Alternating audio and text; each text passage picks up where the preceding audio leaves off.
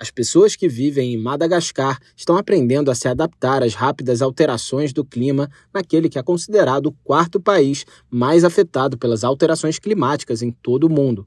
O coordenador residente da ONU no país, Issa Sanogo, conversou com a ONU News sobre o progresso que o país e seus cidadãos fizeram em resposta à crise climática. O representante comentou que os agricultores em áreas do sul de Madagascar enfrentam uma emergência humanitária devido à seca, após anos de sub subdesenvolvimento e insegurança. Segundo Sanogo, as condições cada vez mais secas e duras fizeram com que, até recentemente, cada planta de mandioca produzisse apenas cerca de 4 quilos de raízes. No entanto, após novas formas de cultivo implementadas pelo Programa Mundial de Alimentos, PMA e parceiros, cada planta está produzindo 20 quilos, uma colheita surpreendente numa terra tão árida.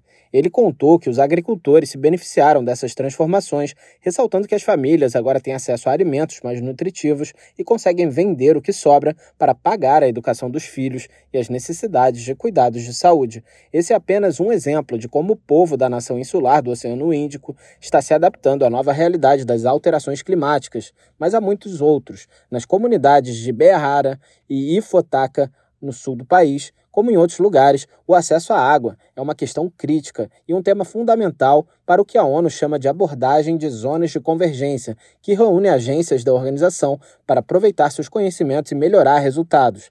A Organização das Nações Unidas para Alimentação e Agricultura, FAO, introduziu práticas climaticamente inteligentes para promover sementes resistentes à seca, como o sorgo e o amendoim, e sistemas de irrigação gota a gota, utilizando bombas solares.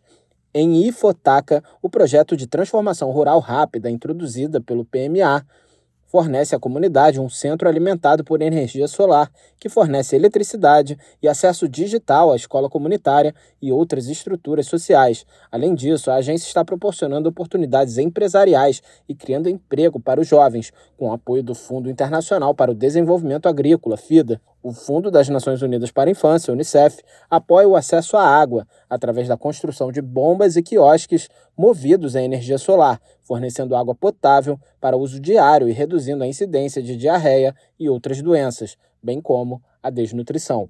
Da ONU News em Nova York, Felipe de Carvalho.